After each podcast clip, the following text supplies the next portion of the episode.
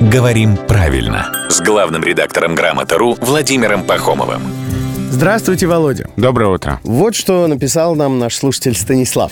У нас в офисе одна лимита, то есть понаехавшие тут. И когда они говорят «поглядим», «поглядеть», «погляжу», говорит, меня аж передергивает. А, ну это типа поглядим еще как будет, да, вот в этом Да, и у отношении. меня есть знакомая, которая говорит, поглядим кино. Именно глядеть кино, не смотреть кино. Меня тоже от глагола глядеть, ну вот, если честно, тоже в дрожь бросает. Конечно, поглядеть есть такой глагол в русском литературном языке со своими значениями. Да, но не глядеть же кино. Э, Да, но в каких-то случаях замена смотреть на глядеть будет ошибочной, и кино, конечно, надо посмотреть, а не поглядеть. А поглядеть документы. Но здесь тоже надо было сказать «посмотрим». А когда же поглядим-то сказать? В словаре значения такие. Устремить, направить взгляд куда-либо, взглянуть.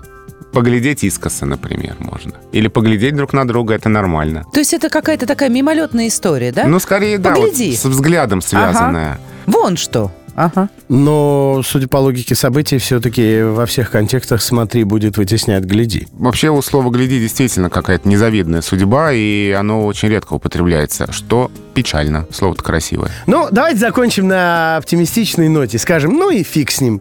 Ну, такая, значит, такая. Не первая в языке и не последняя.